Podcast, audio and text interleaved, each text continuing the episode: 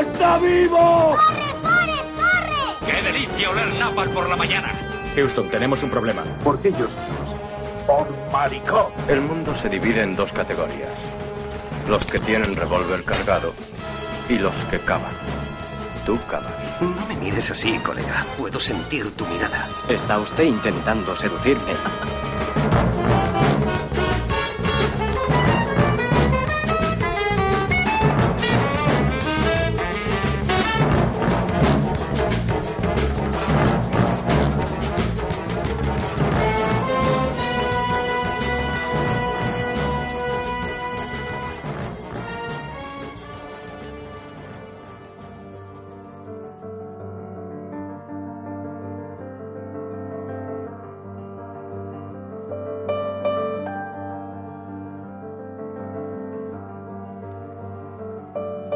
Igual que sea quien sea, que seas tú, que sea mi madre. Me cago en ti, me cago en mi madre, me cago en quien sea. Esas son cosas que no se me pueden hacer a mí. Esas son cosas que no se pueden hacer a un surrealista. Y si lo que yo quise, y si lo que yo hice fue precisamente herir y querer herir y querer molestar y querer pisotear los sentimientos del público, esas son cosas mías, total y absolutamente mías y nadie tiene derecho a entrometerse entre el público y yo. Y si el público reacciona de la manera que reacciona, allá él. Creo que no necesito subrayar que estoy en contra de la censura y la represión de la libertad de expresión.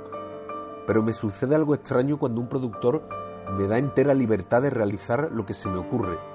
De pronto me siento vacío y seco. Necesito paredes que tenga que echar abajo y obstáculos que superar. También puede ser excitante pelear contra prohibiciones. Esas situaciones me obligan a buscar soluciones para decir cosas determinadas de un modo inusual.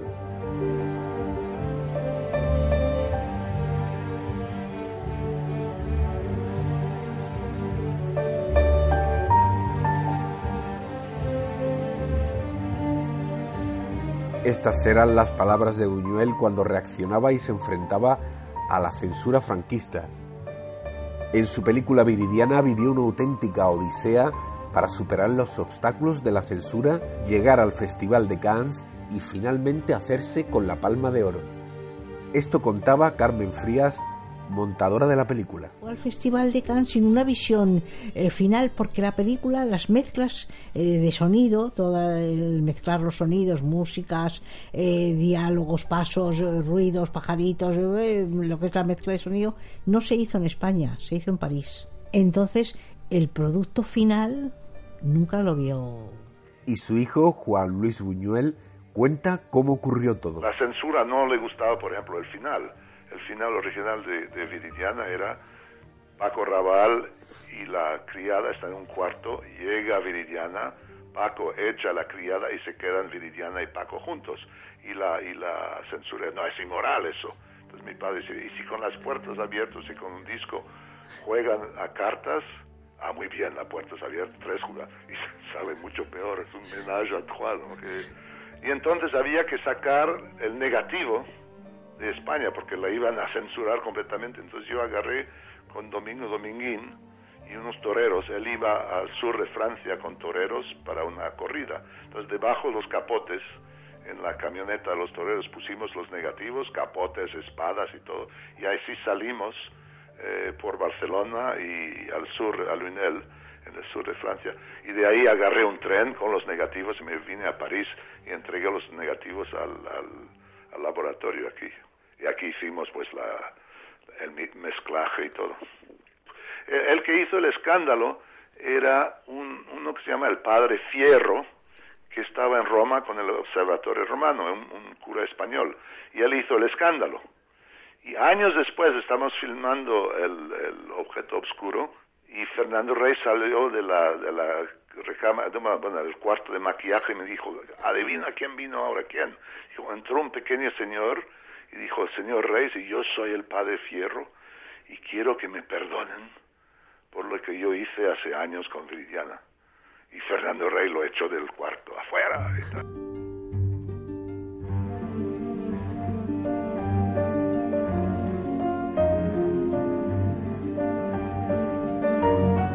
Esta fue una época del cine español que también fue bastante similar a lo que acontecía en Argentina.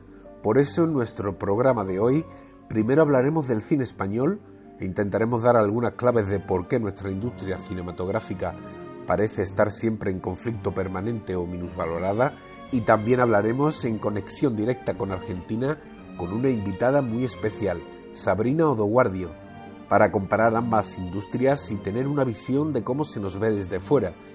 Y por supuesto hablaremos de buen cine y repasaremos algunos de los mejores directores, actores y películas argentinas.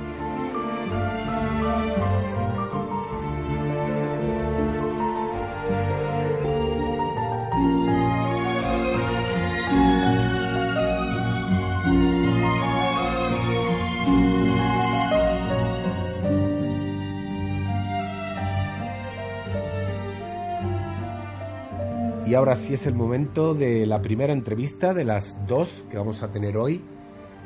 En esta primera entrevista pues nos vamos a situar un poco en lo que queremos en este programa, que es mostrar ambas realidades, ¿no? Tanto la española como la argentina. Y hoy estoy encantado de tener con nosotros a una nueva colaboradora del programa. Ella es eh, amiga y, a partir de ahora también, pues como he dicho, será colaboradora y ella es Carmela López. Carmela, muy buenas, encantado de tenerte con nosotros. Hola, encantada también igualmente de estar con vosotros. Bueno, antes de empezar, Carmela, quería, eh, bueno, hemos escuchado ya la, la, odisea, como has podido comprobar, de, de Buñuel y durante el franquismo lo que le consiguió eh, lo que lo que tardó ese, lo que pasó ese pobre hombre en conseguir la palma de oro y todo lo que tuvo que hacer. Pero me gustaría lanzarte ya de primeras para ponerte un poco en situación. Saltamos ya desde los años del franquismo y nos vamos directamente a, a la actualidad vale en estos años para ver un poco la, la actualidad española el ministro de Hacienda, Cristóbal Montoro, ha asegurado esta mañana en la cadena SER que el problema del cine no son las ayudas, dice que el problema es la calidad de las películas. Los problemas del cine no tienen que ver eh, solo con las subvenciones. Eh, tienen que ver también con la calidad de las películas que se hacen, con la comercialización de las películas que se hace. El ministro de Hacienda, Cristóbal Montoro, dio ayer una explicación bastante sorprendente sobre los problemas del cine español. Dijo el ministro que los problemas eran derivados de la falta de calidad del cine español. Sorpresa. Sus explicaciones respecto a la calidad nos llaman la atención, primero porque no le, no le corresponde, en segundo lugar porque tampoco tenemos la menor idea de cuál es su cualificación técnica para tomar en valor ese su punto de vista. Se incorpora el señor Cristóbal Montoro a ese lote de la ultraderecha española que tiene esa respuesta para todos los problemas del cine español. Sustancial, pero pasan muchísimas otras cosas. La industria española del cine está averiada por una catarata de cosas entre las cuales no es la menor el hecho de que el cine español padece una injusticia histórica y tradicional con el cine norteamericano. Desde que comienza ya, desde que se levanta el telón, ya está en desventaja con el cine norteamericano. Dice, no, el cine español se puede colocar, sí, se puede colocar en un en un marco que está prácticamente ocupado por el cine americano, donde se coloca lo bueno, lo malo y lo del medio. Resulta que el ministro ya sabe que es un problema de falta de calidad. Es bastante lamentable, es bastante lamentable que participe en esta en esta teoría desde hace algún tiempo se, compuso, se convirtió en campaña, casi desde lo de el no a la guerra, que dice que el cine español es un horror, que no sirve para nada y que está sostenido por, por eso, pues la, es la teta pública. Mamandurrias dijeron cosas así como gente que se dedica a la holganza y que está ordeñando al tesoro público. Un lote de gorrones que va detrás del el dinero de todos. Este argumentario que ha venido a convertirse casi casi en un tópico por parte de sectores de la sociedad española que han disparado sobre nuestros actores más eminentes, considerándolos eso, una panda de golfos que viven del cuento, es lo último que podíamos esperar del ministro de Hacienda, que sale diciendo que es que, tiene poca calidad. Insólito me parece esto que dice el progre Bardem ha venido a presentar su película sobre, o la película en la que participa como coprotagonista, la última de James Bond, ahí la tienen ustedes, y me da la impresión de que mucha gente va a decir, hombre, pues te va a ver tu, tu tía. A este gobierno le viene bien el paro, dice este, este pollo. ¿Pero de qué va este tío? ¿Cómo puede decir que a este gobierno ni a nadie le puede venir bien el paro? Bueno, porque- Con casi 6 millones de parados que hay en España. Porque Pero ¿quién está es este Bardén para decir esta barbaridad? Bueno, ya sabemos. Él está muy bien en Los Ángeles, en su Pero casita. este hombre es un insulto de verdad a los Después españoles de toda la vida criticando a Estados Unidos, se ha ido a Los Ángeles, a Hollywood, a que nazca su hijo en Los Ángeles, no en Cuba, que es lo que defiende. claro, es que Entonces, como es un imbécil y estoy harto de toda la familia Bardem que venga a dar lecciones de democracia, que no los ha votado nadie y tengo que aguantarles todas las manifestaciones cuando no representan a nadie, pues esta, pues que la gente vaya a ver Tadeo Jones en vez de esta subnormal diciendo estas cosas, que no solo ha dicho esto del paro, también ha dicho que los villanos son los políticos que rescatan a la banca, que a lo mejor había que decirle que es que la banca está en quiebra por la gente que él apoyaba en sus manifestaciones. Buenas noches, eh, compañeros, eh, amigos, amigos de la cultura y del cine español. Señor Ver, usted no está incluido en esto último. Eh, Bueno, ahí hay un repaso, Carmela, de lo que han sido estos años.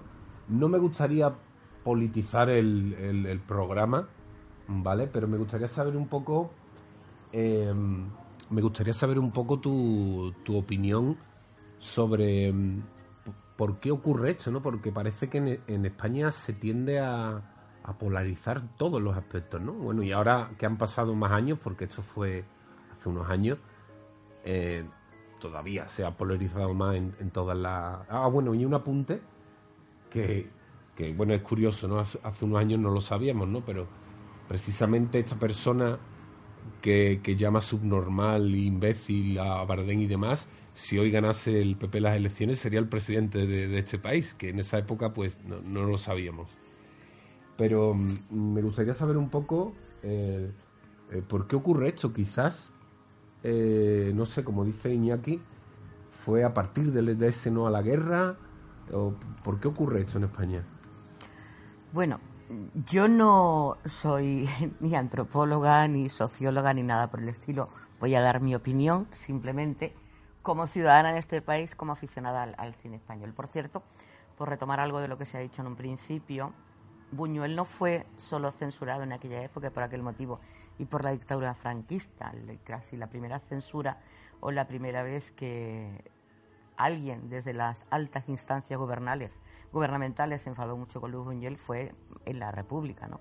Con aquel documental eh, tremendo rodado por, Luis Buñuel en, en tierras de Extremadura, en las Urdes, las Urdes Tierra sin Pan, creo recordar que es el título completo, que muchos llegaron a considerar una ofensa y que no deja de tener hay cierto litigio entre si realmente se puede considerar un documental porque eh, todos eran escenas reconstruidas, pero bueno, yo le recomiendo a quien no lo haya visto que lo vea, es duro, representa una forma ancestral de vivir, pero que era realidad en las urdes, que por mucho que eh, se reconstruyera era la verdad. Y en este caso estamos hablando de la censura y del malestar que sintió no el gobierno franquista, que llegaría después, sino previamente, allá en 1932, la propia República. Yo creo que España eh, y el cine español en concreto es hijo de, dos cosas, el cine actual, bueno, y ahora afortunadamente creo que eso está mejorando, de dos cosas que son eh, indisolubles. Por un lado, el propio carácter español y por otro lado, de dónde venimos en nuestra historia reciente. Eh, nosotros es cierto que vivimos bajo una dictadura desde 1939 que acaba la Primera Guerra Mundial hasta la mitad de la década de los 70 en que muere el dictador y siempre eh, se tuvo desde, el, desde la muerte de Franco y desde los últimos años de Franco la sensación de que eh, España, que no estaba muy abierta al mundo y que además, como consecuencia de no haber estado inmersa en la Segunda Guerra Mundial, tampoco fue un país que entrase en aquella apertura, en aquel plan Marshall y en aquel reparto de Europa y de un nuevo mundo, pues estaba encerrada y se ha tendido, desgraciada, desafortunadamente, por las generaciones posteriores, a pensar que todo aquello que venía del blanco y negro, que todos aquellos actores, actrices y maravillosos secundarios, que sí que es una cosa que España ha tenido siempre, y aquellos cineastas realmente importantes, eh, bueno, pues venían de esa España en blanco y negro, que poco más o menos, que todas sus obras habían sido dictadas y firmadas por el régimen. Y nada más falso y nada menos cierto. España ha tenido siempre bueno, un plantel artístico maravilloso. Tú sabes que yo amo, adoro al, a los actores españoles, probablemente porque además por mi edad yo he visto mucho cine en blanco y negro, mucho cine español y eran mis caras conocidas y demás, gente maravillosa que venía de algo que también se está perdiendo, que era el teatro, y eso hace a un actor y a Bueno, una sobre actriz. eso, sobre eso quería Sí. sobre eso quería puntualizarte. Eh, ah, mm, no me gusta decir esta frase, esta frase, ¿no? Eh, porque me gustaría decir que el cine es universal, ¿vale? Es lo, que yo pienso, ¿no? Pero parece que el cine, lo podemos ver aquí, lo podemos ver en Estados Unidos, lo podemos ver en todas las galas de todos los sitios, parece que tiende como a la izquierda, ¿vale? El cine eh, es como de izquierdas. Ya te digo que no me gusta decir esta frase, pero quizás, quizás la semilla está en eso que, que estás diciendo, que es de esa gente que iba en carretas y que empezó en el teatro, ¿no? Claro, el artista por naturaleza, casi por definición, es un espíritu libre. Es una persona que normalmente tiende a no estar eh, de acuerdo ni con los convencionalismos ni con lo instaurado que precisamente vaya a coartar libertades. Eh, tiene un concepto distinto de lo que son las relaciones humanas. Estamos generalizando, evidentemente, y yo me estoy limitando a esa España pre mm, preguerra, guerra y posguerra, ¿no? Aquellos cómicos de, que vemos tan bien retratados en el viaje a ninguna parte, ¿no? El Fernán Gómez y demás. Eh, son gente libre por definición. Aquel que ama la interpretación, aquel que ama eh, la dramaturgia, aquel que ama las artes, es una persona que normalmente no se va a circunscribir a, esos eh, rígidos convencionalismos sociales que suelen marcarse, en este caso concreto en España, a través del régimen del general Franco, Franco y todo su nacional catolicismo. Ahora quitamos la política, ¿vale? De en medio y hablamos de que también como país tenemos un carácter. Me refiero a que cuando España ganó el Mundial no había dudas. O sea, se, se- se olía en el ambiente, se respiraba esa alegría, ¿no? Por, por todas las partes. En cambio, cuando Bardem está en lo más alto, ¿no? O recibe el Oscar, o Penélope, o, nos o- se codea Bardem con los grandísimos de Hollywood, es algo que pasa desapercibido, ¿no? Y, y bueno, quería que escuchases una reflexión de Fernando Fernán Gómez sobre el carácter eh, del español. El español, cuando cree que envidia, no envidia, porque para eh, el que envidia es que quiere hacer aquello que ha hecho ese señor. O sea, quiere escribir, por ejemplo, las 1200 páginas que tiene el Quijote. Y eso, lo que nosotros llamamos un envidioso, no.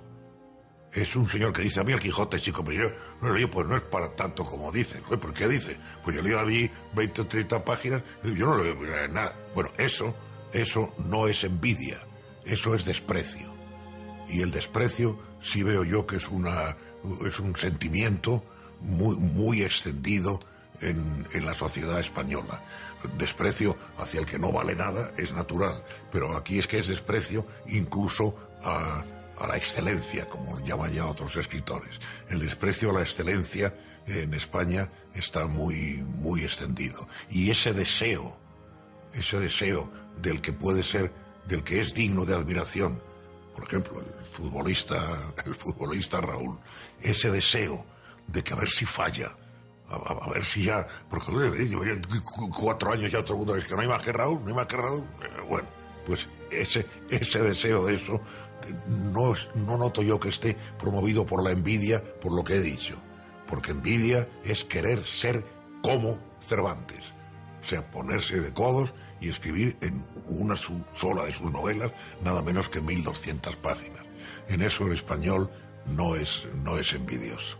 Yo creo que el, el- el- el- pecado, por llamarlo de alguna manera, que más puede definir al, al común de los españoles es el desprecio. Bueno, ahí escuchábamos a Fernando Fernán Gómez. Bueno, Carmela, por ir resumiendo, em, podemos llegar a alguna conclusión porque por un lado hemos escuchado los cortes del principio, por aquí escuchábamos el, a Fernando Fernán Gómez hablando del desprecio o del carácter español en- envidioso. Por otro lado, quizás la, en general, eh, la poca cultura cinematográfica, por el ejemplo que te he puesto antes de, del fútbol, ¿no? Cuando gana. Quizás con es- todos esos elementos podemos evaluar un poco o llegar a alguna conclusión. Bueno, yo no, no sé si podría, si estoy capacitada para llegar a una No conclusión. hace, no hace falta tampoco. Por pero eso bueno. quiero decir que, que yo tengo Pero mi ahí, opinión. ahí- ahí ¿no? andamos, ¿no? Sí, eso. ¿eh? La opinión de cada uno y con eso uno va andando ya por la calle, ¿no? No, no puedes ofrecer tampoco mucho más. Eh, yo sigo pensando que, evidentemente, eh, durante muchos años se tuvo esa mala idea, ¿no? De pensar que todo lo español eh, provenía de una época determinada. Eh, también cuando hubo muchas películas y hoy aún se siguen haciendo y es lógico y tiene sentido que se hagan aquel San Benito que se le colgó al cine que, que solamente se hace películas sobre la guerra civil que tampoco era verdad o no una verdad completa y hay maravillosas películas que retratan otras situaciones que no son la guerra civil aunque evidentemente ocurren en los años y con el escenario de fondo de un país que estaba en contienda pero no son propiamente de la guerra civil de eso también se, se abominó parece que no se podía tocar ese tema ¿no? España cierra los capítulos muy mal cerrados en la mayoría de, lo- de los casos. Y después, bueno, está todo lo que es la industria que yo no voy a evaluar, pero que todo el mundo sabemos que se enfrenta a unos problemas gravísimos. En primer lugar, la distribución, eh, las grandes películas que llegan a través de las eh, productoras norteamericanas, que son las que baten, se baten el cobre y reparten eh, el cotarro y manejan el cotarro. Y, bueno, y mientras, pues hay gente maravillosa que todavía es capaz de hacer cine. Eh, voy a, a pedirte, porque ahora vamos a tener una entrevista muy especial. Vamos a tener a, a Sabrina desde Buenos Aires. Y bueno, quería, para que ella supiese un poco nuestra visión, un poco de cómo vemos el cine argentino desde aquí. Y, mm, y bueno, yo, yo te comento, ¿no? Desde aquí, pues por supuesto, Aricharay Lupi, Aricharay Lupi, Aricharay Lupi, en mi caso, lo- el maestro y el, ese grandísimo actor que se nos fue hace poco, eh, eh, Campanella, eh, por supuesto Darín, eh, que por cierto Campanella en Luna de, de Avellaneda Mm. eh, creo que, que actuaba José Luis López Vázquez. Creo que sí. Sí. Mira que la hemos visto más de una vez. Creo que, creo que sí.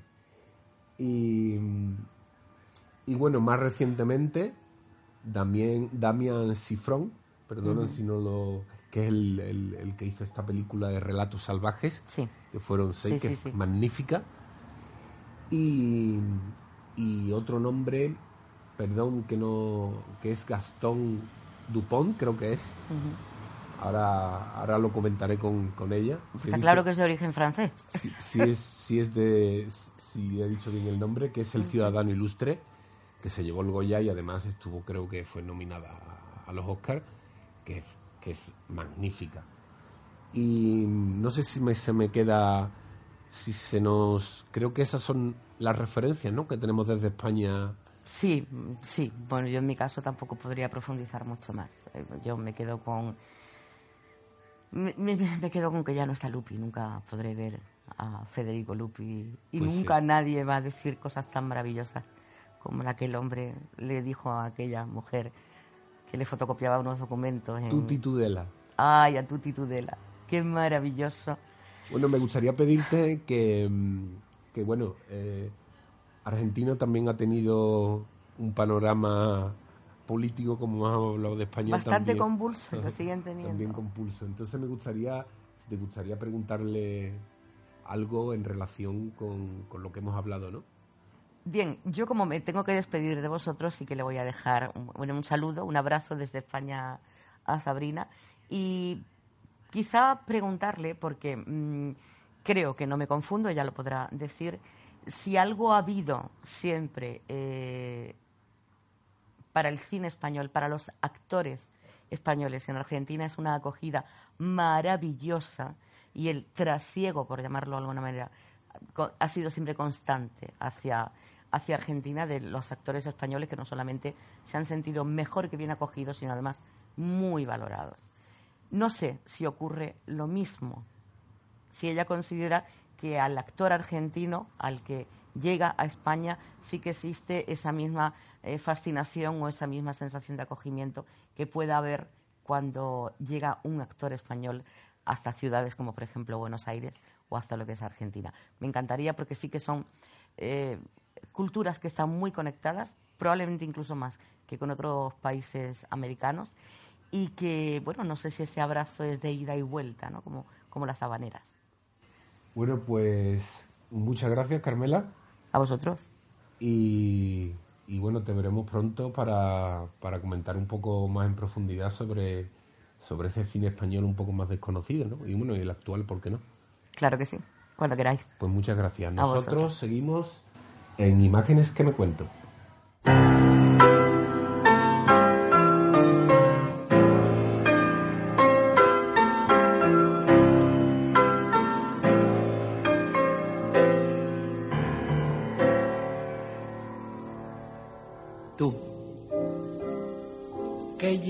Todo de alegría y juventud y ves fantasmas en la noche de trasluz y oyes el canto perfumado del azul. Vete de mí, no te detengas a mirar las ramas muertas del rosal que se marchitan sin dar flor. Mira el paisaje del amor que es la razón para soñar y amar. Yo que ya he luchado contra toda la maldad. Tengo las manos tan deshechas de apretar que ni te puedo sujetar. Vete de mí. Seré en tu vida lo mejor de la neblina del ayer cuando me llegues a olvidar. Cómo es mejor el verso aquel que no podemos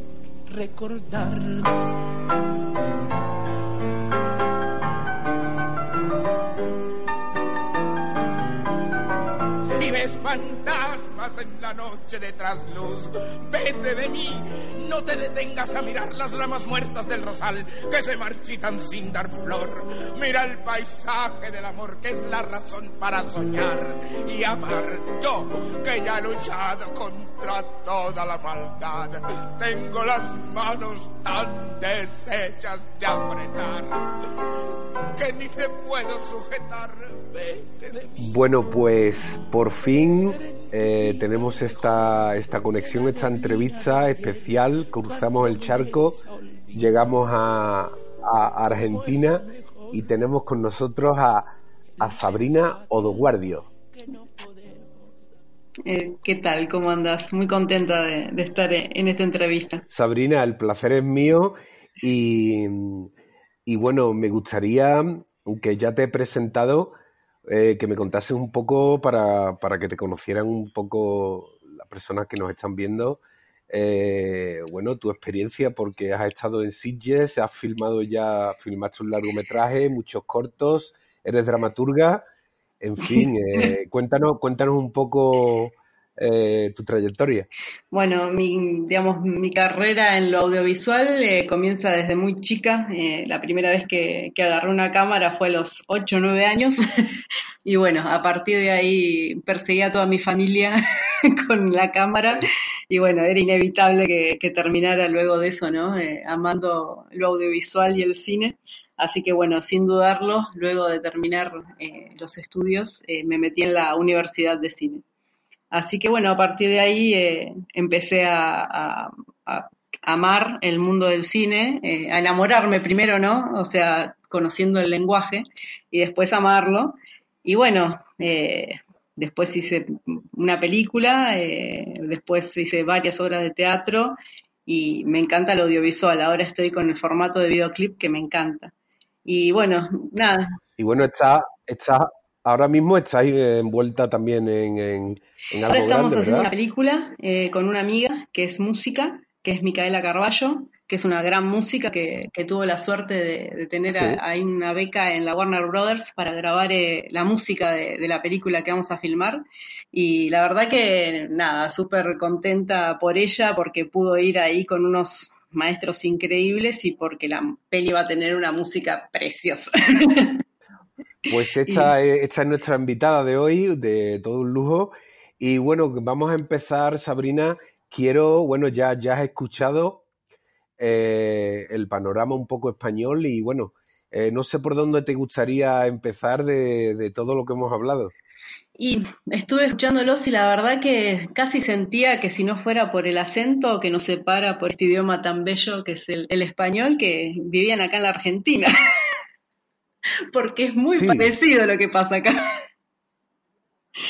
Y eh, el otro día quería preguntarte porque también hablé con una argentina y era, era muy consciente, o sea, lo sabía que aquí en España eh, no apreciamos realmente a, a los grandes y me sorprendió un poco que, que, que, o sea, que, lo, que lo supiera. No sé si fue ella o, o- o también tienes tú eh, No, eh, esa visión. es- es, eh, yo cuando mientras los escuchaba a ustedes eh, pensaba, ¿no? Ustedes tienen en su inconsciente colectivo a, a sus grandes directores, a sus actores, y yo mientras los escuchaba a ustedes me venían a la cabeza nuestros grandes actores, nuestros grandes actores que no están eh, bien eh, recordados y no están bien, eh, digamos, eh, amados por, por, la, por el pueblo argentino. Eh, hay una gran cantidad eh, de cineastas que fue olvidado directamente acá en Argentina. Y yo no lo puedo creer. A veces digo, ¿cómo hay gente que no conoce a este tipo que filmó, por ejemplo, hablo de Torre Nilsson, ¿no? Eh, hay gente que no lo conoce acá en la Argentina. Y fue un cineasta, pero tremendo. De hecho, estuvo viviendo en España en el exilio y en España lo querían un montón. De hecho, hizo una entrevista en A Fondo eh, con el... A fondo, eh, a fondo. Sí, Maravilloso programa, maravilloso, increíble programa. Sí, tremendo. Y está muy linda la entrevista que le hizo a Torre Nilsson. Es muy interesante. De hecho, creo que es una de las mejores que le hicieron en televisión. a él. El cine tiene algo del amor, siempre hay que estar convenciendo a alguien, ¿no? Siempre hay que estar convenciendo a un productor, o convenciendo a un actor, o a un técnico, este, convenciendo a, a- a un público. A la crítica. Y convenciéndolo, y a la crítica, también me olvidaba de la crítica que, que tanto nos puede levantar o hundir, este, pero convenciéndolos con lo de uno, porque es muy fácil convencer con los argumentos del otro. Este, en cambio, eh, el director que ama su estilo y su comunicación tiene que convencer con lo de uno a lo que muchas veces no es de uno, ni es de su tiempo o está más atrasado o más adelantado. Y esa creo que es una de las grandes tareas del cineasta, esa labor de infinito, multitudinar convencimiento a otros de que lo que tiene uno es lo bello, lo verdadero y lo auténtico.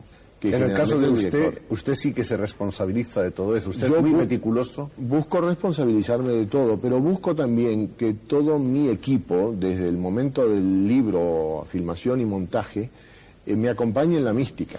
Es decir, eh, trato de seducirlos a todos. Es decir, de que todos estén conmigo. ¿Qué hace usted encantador de serpientes? Eh, claro, a través de distintas disciplinas. Hay que ser de pronto agresivo con algunos, tierno con otros, humilde, servil, violento, generoso, cariñoso, eh, amante, silencioso, taciturno, en fin, todas las técnicas hay que usarlas y no hay que tener vergüenza de ninguna mientras uno convenza para lograr su obra.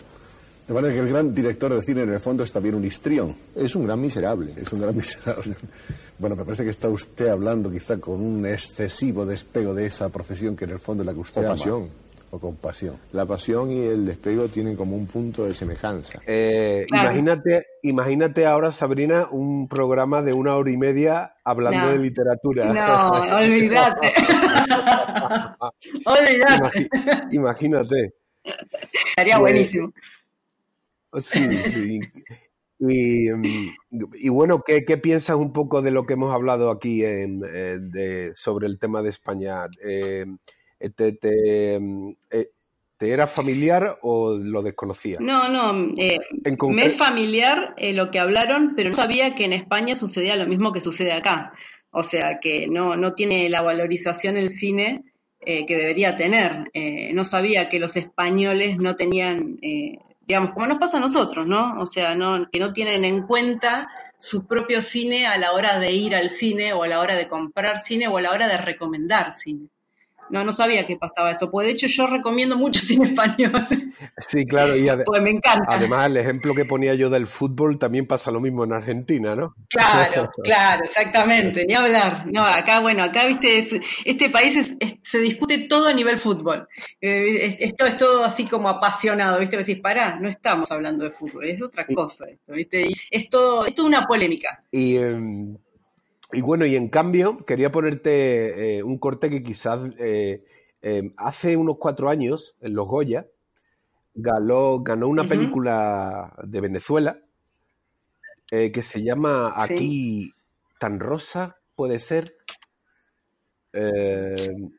ah, o perdón, mm, se me ha olvidado ahora mismo, pero bueno, es una película venezolana que ganó, ganó el Goya.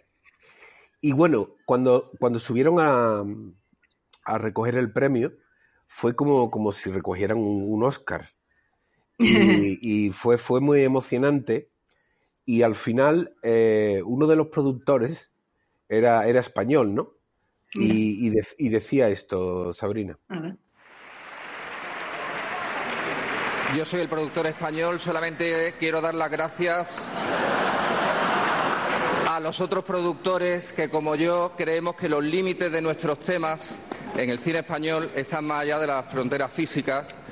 Y no solamente eso, sino las cosas que tenemos que aprender. El eh, eh, Instituto de Cine Venezolano ha conseguido este año un 40% de cuota de pantalla. A lo mejor tenemos que aprender algo. Muchas gracias. Y, bueno, ahí tenemos un, un ejemplo, ¿no? Que decía que, que quizás teníamos que aprender un poco de, fíjate, ¿no? Algo como Venezuela eh, que consiga alzarse con, con un Goya y con, con mucho esfuerzo y, y bueno, ahí hay un- una lección, ¿no? Que aprender, ¿no? Ya lo creo, sí, no, acá eh, es muy difícil encontrar eh, en el cine. En Buenos Aires es otra cosa, porque hay muchos cines y, y hay otro, otra oferta, eh, ¿no? Para, para acercarse, pero en- a nivel país, en Argentina, eh, pasa cualquier cine y siempre hay cine norteamericano. Y la cuota de pantalla que la ley de, de cine acá en Argentina, la ley lo dice, dice que tiene que ser un 30-70. O sea, un 30% cine de afuera y un 70% argentino. Yo desde que nací no lo vi todavía eso. Y ya tengo unos años. Eh, o sea, no, no sé. Con eso te dije todo, ya está, ¿no? Eh, vosotros a nivel político y, y también con la dictadura, prácticamente es que son las mismas, tenemos las mismas, casi la misma historia, ¿no? Con respecto a este tema, ¿no? Totalmente. Sí, La- es un papel carbónico, o sea, es, eh, es casi lo mismo, se ha destacado igual, o sea, es, es muy, tiene muchos O puntos sea, de la evolución un poco desde Franco a vuestra dictadura también hasta el día de hoy ha sido un poco también similar. Totalmente, o sea, en los niveles de, de producción y, y de historias eh, fueron, o sea, no, no conozco mucho cine de oro, por ejemplo, no sé, nosotros lo llamamos así acá en la Argentina. ¿El, el eh, qué, perdón? que- el, el cine de oro, que es eh, ah, eh, lo que es en la época de Franco, que, Sí. que acá sería, o sea, en el cine de, de oro nosotros fue cuando estaba Perón, por ejemplo. Eh, no sé, pobre la gente que está escuchando, no sé si los argentinos y los españoles me dirán, ¡no! Pero el cine de oro eh, en Argentina fue en la época de Perón que se llegaron a hacer 52 películas, ahora se hacen muchísimas más, pero para esa época era increíble, o sea, hacer 52 películas, estábamos casi a nivel Hollywood. Y, y Sabrina, ¿qué te ha parecido un poco, bueno, nuestra referencia hacia Argentina? Es decir, eh, más o menos lo que, lo que nos llega, o por lo menos a mí creo que se nos, se nos ha perdido. Bueno, primero he dicho bien los nombres. he dicho Damián, Da- Damián eh, Cifrón, Damián Cifrón, Damián Cifrón, sí, está muy bien. Damián Cifrón y Gastón Cifrón, sí. Dupont, Dupont, muy bien, sí, sí. y no son los dos, no. Esos son los, los No sé si se nos ha olvidado algo muy importante, alguien muy importante. Evidentemente habrá muchos más, pero digamos que esas son nuestras nuestras referencias. No, no, tienen buenas referencias, o sea, ellos hacen eh, mucho cine, sobre todo los, los Dupont hacen mucho cine interesante y mucho cine de calidad. Eh, Cifrón también, eh, pero quizás lo que tiene Cifrón que es un poco más eh, comercial, o sea, él, él viene de una rama y se nota como filma y está muy bien. eh, lo que pasa es que a veces a nosotros no, nos parece que al lado pone, le pones el ciudadano ilustre, al lado de relatos salvajes, y te das cuenta que hay otra, hay, hay otro tiempo y otra calidad cinematográfica. A mí me encanta Cifrón y me encanta lo que hacen eh, los hermanos Duprat. O sea, está, está buenísimo los dos cines, pero tienen otro tratamiento y también llega a otro público, ¿no? O sea, son do- dos eh, cines completamente distintos. Pero bueno, yo con el yo Oh, disfruté tanto con el Ciudadano Ilustre, me pareció una idea tan, Es mara- muy tan bueno el Ciudadano maravillosa. Ilustre. Bueno, viste, el Ciudadano Ilustre cuenta un poco esto que, que pasa eh, con, con, con, la gente que, que, me acordaba de la pregunta que había hecho eh, tu compañera Carmela, ¿no? Eh, con, sí, bueno, me fue un momento para responderla. que, que, decía, de, hablaba de Argentina-España como era, digamos, la recibida de cada uno en cada país. Sí. Y, y, me acordaba del principio, mientras del Ciudadano Ilustre, que él eh, está viviendo en Barcelona, Par Martínez, y lo invitan a su sí. pueblo natal, acá en la Argentina, porque es un ciudadano ilustre que ganó el mayor premio. Y cuando viene acá, vos decís, ay, no, no, es un desastre. o sea, es, esa película es, eh, es, es, la genialidad que tiene esta gente, o sea, para narrar, ¿no? Eh, que ahora lo volvió a hacer con mi obra maestra, con Luis Brandoni y Franchella, que se las recomiendo. Entonces tiene nueva película eh, se acaba de estrenar director. hace tres meses acá en la Argentina, más o menos. Eh, mi obra maestra se llama. Ah, sí. Mi obra maestra, pues tiene, me la apunto porque. No, sí, tiene ese humor perder, ácido, claro. o sea, ese humor de, de, que pasan unos segundos y vos decís, ay, la pucha, ¿qué me está diciendo esta gente? O sea, de, de, del humor que, que, es inteligente, ¿viste? Que, que, tiene un tiempo. Y bueno, eh, y es eso, o sea, el, la recibida entre Argentina y España yo creo que es igual. O sea, a los argentinos nos encantan los actores españoles, nos encanta todo lo que venga de España. De hecho, te, decía yo, yo recomiendo muchísimo cine español porque me encanta. Y lo, cuando vienen acá, nosotros los recibimos y cuando vamos allá, eh, bueno, tenemos más de una anécdota de actores y directores, sobre todo argentinos, que se vienen completamente fascinados de España. Así que sí, yo, creo que es un ida y vuelta. Yo le comentaba antes también con Carmela que, que bueno, que eh, da, en, en, mi caso yo pues me encanta el tema de los premios de, bueno, los Globos de Oro, los Oscars, todo el que es cinefilo es un poco fetichista, aunque, aunque sepa que, aunque sepa que no es la realidad, ¿no? No, es por, no tiene por qué ser la mejor película, pero bueno, te, te gusta ese, ese recreo, Total. ¿no? O ese, ese momento lo disfrutan, ¿no? Sí, obvio. Y, y, yo pienso en que, en que, en que un, eh, una película argentina o, o, a Darín o a cualquier actor le dar un Oscar y es como, es como si, si, me lo dieran a un español. O sea, yo lo disfrutaría exactamente igual. Es verdad, ¿eh? es, es, así, ¿eh? Sí, obvio. Sí, sí, ni hablar. Ni hablar. Bueno, eh, están los casos de de que no, no, es casualidad que el Oscar a Campanella se lo dio eh, Pedro, eh, se lo dio Almodóvar, o sea, el, el, el, la, la, forma de emparentar, digamos, y de, de, comparar y de unir, o sea, siempre tiene que ver eh, con, con, cómo son los pueblos, cómo es la gente, ¿no? Yo creo que, sí. que nos ven muy parecidos a la hora, o sea, por más que tenemos claras diferencias porque estamos en otros países, pero las formas eh, que tenemos de narrar eh, son, son muy parecidas. De hecho, eh, yo ahora estoy viendo el Ministerio de Tiempo y la verdad que no sé si eh, saturará el micrófono, pero es increíble. Aplausos para, para todos los que hacen esa serie. O sea, es para premio. Y Sabrina, hemos hablado de estos dos directores y después, digamos, si subimos más en la, en la pirámide, no sé si me equivoco, pero está eh, por encima Campanella y después Aricharain, ¿eso sería un poco la pirámide? Y eh, mira, acá eh, grandes cineastas tenemos un montón. Está Campanella, bueno, es el, el, más conocido afuera. Está, lamentablemente, que se murió hace unos años, Bielinski, que es el que hizo Nueve Reinas y El Aura, que no sé si ha llegado a España. Sí, claro. Que no? fue sí, uno, sí que la verdad que fue tremenda la pérdida, porque era un... Dios mío lo que iba a filmar ese hombre si seguía vivo.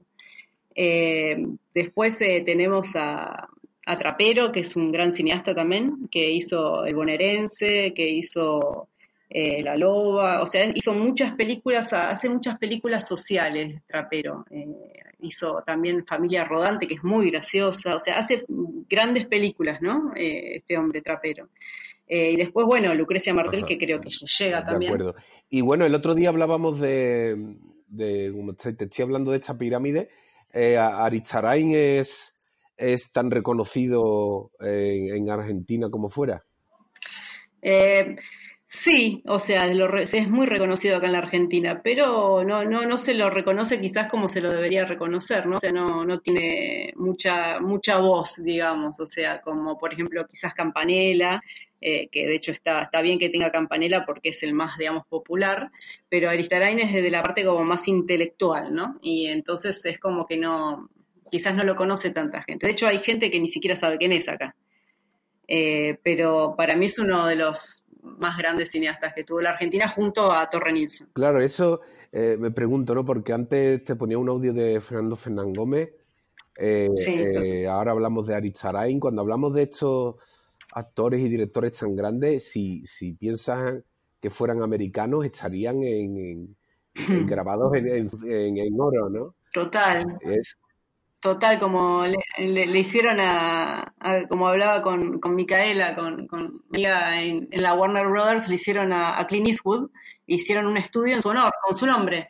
Eh, yo creo que si totalmente en Argentina habría una industria cinematográfica, un estudio se llamaría Juan José Campanella y el otro se llamaría Leopoldo Torre Nilsson y Otto Aristarán. Eh, una pregunta por curiosidad con el tema de mm, la versión original. Eh, te hago la pregunta porque, por ejemplo, eh, creo que en Argentina es diferente, porque aquí, ah, bueno, ahora se abren un poco más, pero prácticamente para tú poder ver versión original, eh, yo, por ejemplo, ahí mm, es, es complicado, ¿vale? Hay, hay muy pocas salas. Y creo que en Argentina, creo que no es muy, no es así, ¿no? Es como que desde siempre se ha visto las películas en versión original, me equivoco. Este dato. Eh, no- nosotros eh, somos un pueblo que no sé si es por, por mala costumbre o buena, no lo sé. eh, estamos acostumbrados a ver todo con subtítulo, todo. Y vemos todas las películas. eh, noso- noso- nosotros vemos algo, doblamos y decimos, no, no, saca eso. Ah, es increíble, ¿no? O sea, o sea, No podemos ver. no. o sea, el do- de siempre, de siempre habéis visto la película en versión original, pero no como algo que alguien, porque aquí se ve, incluso a veces se ve como algo pedante. Ah, mira, mira. No, no, no. Y Acá es todo pero, lo pero allí, a- pero a- de- de allí es como decimos aquí mamado, es, o sea, desde siempre.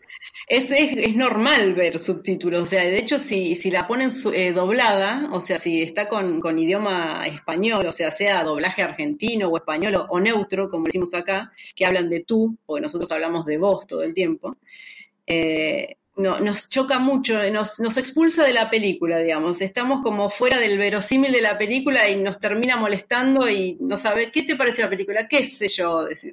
o sea, a ese nivel, imagínate. Claro, claro, bueno, pero eso es lo que pensamos, claro, a todos los que nos gusta el cine es lo que pensamos, ¿no? Pero me resulta muy curioso que, que allí sea algo totalmente normal, o sea, que si allí una película es alemana, la veis en, en alemán. Claro, Por sí, supuesto. obvio. Sí, sí, sí, sí, sí, sí, no, eh, siempre con el Pues- idioma original. Pues mira que esa es una gran diferencia, ¿eh? sí, lo de Porque lo- aquí- a- lo es, no sabía si era verdad, pero ya la había escuchado varias veces y no sé, y no sé si es solamente en Argentina o en general en La Iberoamérica. verdad que no tengo conocimiento de los otros países, eh, pero aquí te puedo decir a nivel país que, que es así. O sea, no, no nos gusta eh, escuchar películas dobladas. No, no, no, no está dentro de, nuestro verosímil cinematográfico. Quizás si viera una industria del doblaje con actores que doblan, eh, argentinos, ¿no? O sea, pues no hay mucha industria del doblaje acá en la Argentina. Eh, por ahí podría cambiar la cosa. La verdad no lo sé porque es un pueblo desacostumbrado a eso. Pero, viste, nunca se sabe. Todo lo bueno siempre es bienvenido. Te decía, bueno, hablando de lo de el desconocimiento un poco que me has dicho eh, que tienen en general los que, bueno, no son cinéfilos, ¿no? En, en general un pueblo, ¿no? Un, país. El otro día, no sé si conoces al crítico a Bollero, es un crítico muy, muy famoso aquí en España y eh, es muy reputado y demás. Y bueno, recuerdo que, que hace poco dijo que bueno, que las nuevas generaciones no saben, no saben quién es Humphrey Bogart. Y, y- y claro, estamos aquí hablando de Aristarain o Fernando Fernán Gómez y, no, y no, no, no, no nos vamos, no pensamos en lo básico. O sea, si las nuevas generaciones no saben quién es Humphrey Bogart, ¿cómo vamos a, a pensar de, de Aristarain o de, o de, o de Fernando Fernán Gómez? ¿no? O sea, es, es- es absurdo, ¿no? Y es como hablábamos recién, o sea, ¿no? O sea, en, en Estados Unidos se encargan de hacer, ponerle un camino de la fama, un estudio con un nombre de un director importante. Eh, quizás nos falte un poco eso, recordar a, grandes eh, personas que, que en su momento hicieron parte de- del consciente colectivo cultural audiovisual de un pueblo que se vio retratado durante mucho tiempo y que, que hizo crecer a un pueblo en sus costumbres, en su forma de hablar, en su cultura, y que hoy, quieras o no, llegamos a ser como somos gracias a esa construcción y que son eh, hombres y mujeres que están olvidados. Eh, y es tremendo. O sea, porque precisamente es una memoria audiovisual y lo audiovisual no vive si no es por la tecnología y esa tecnología la tienes que sacar y hacer exterior, la tenés que, tocar, ¿no? O un monumento o, algo que tenga su nombre, porque las nuevas generaciones no van a ir a buscar una película en blanco y negro. Es, el encargado somos nosotros. Eso, eso, eso, eso, es lo que te quería comentar.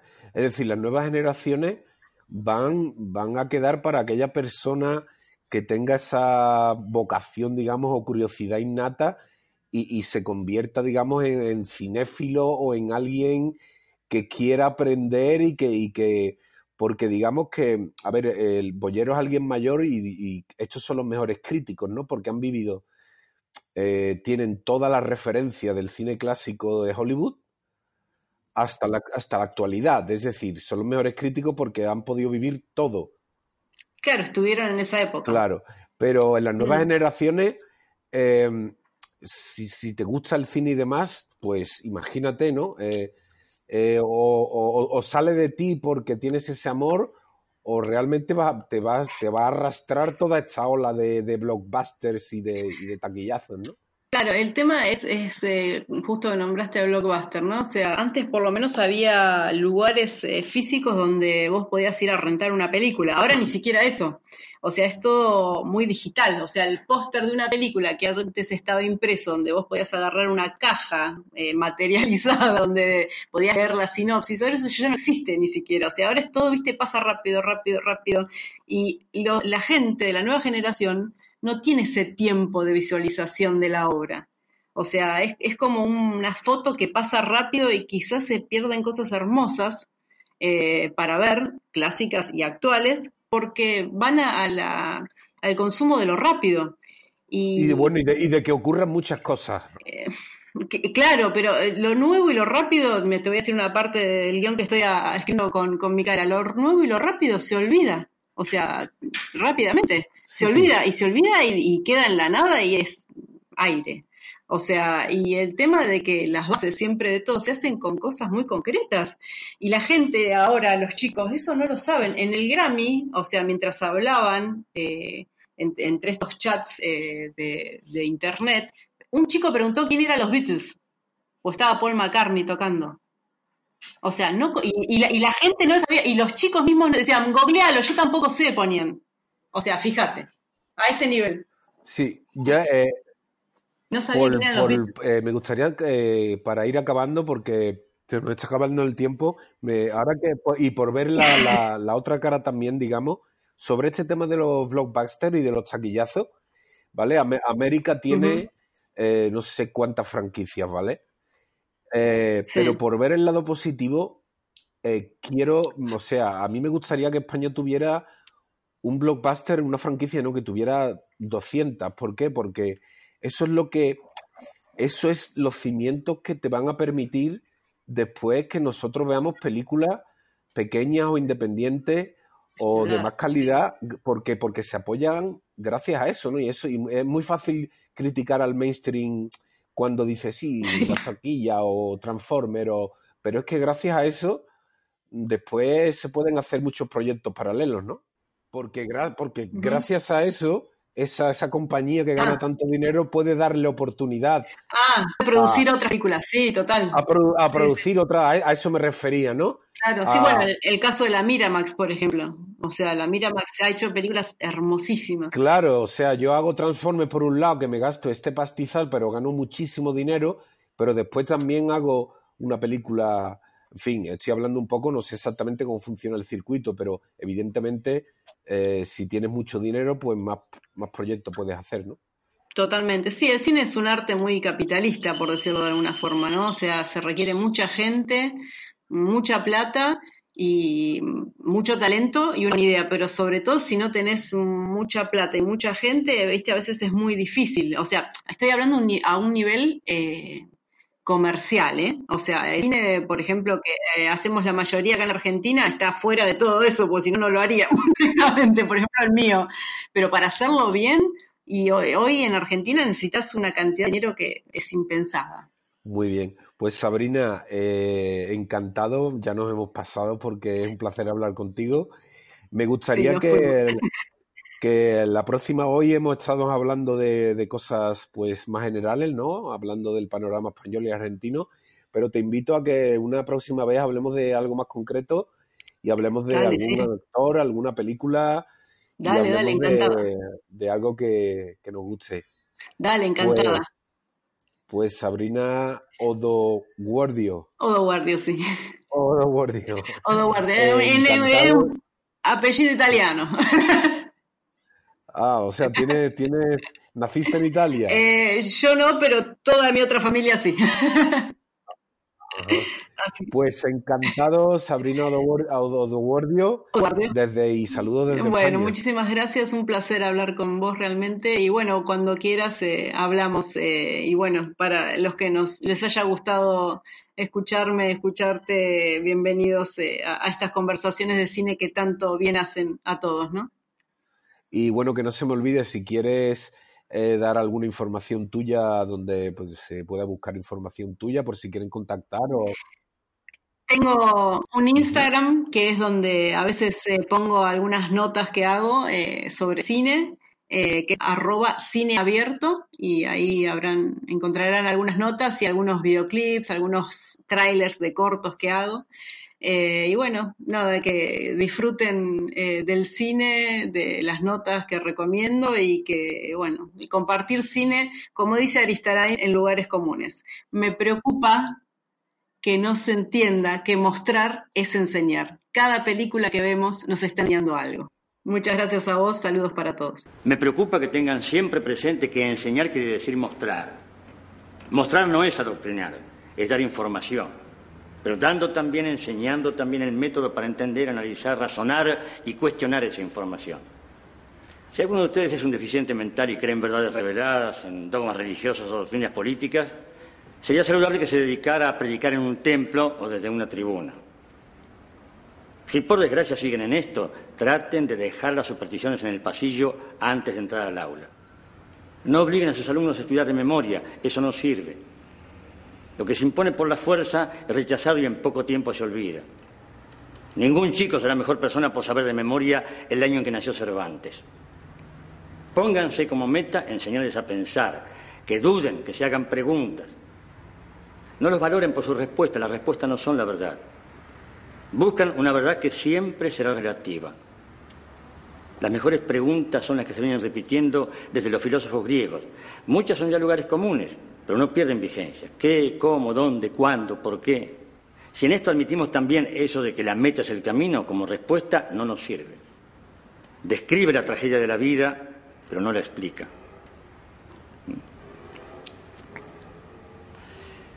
Hay una misión o un mandato que quiero que cumplan.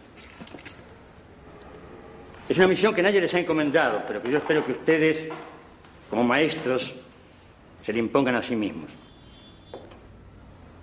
Despierten en sus alumnos el dolor de la lucidez, sin límites, sin piedad.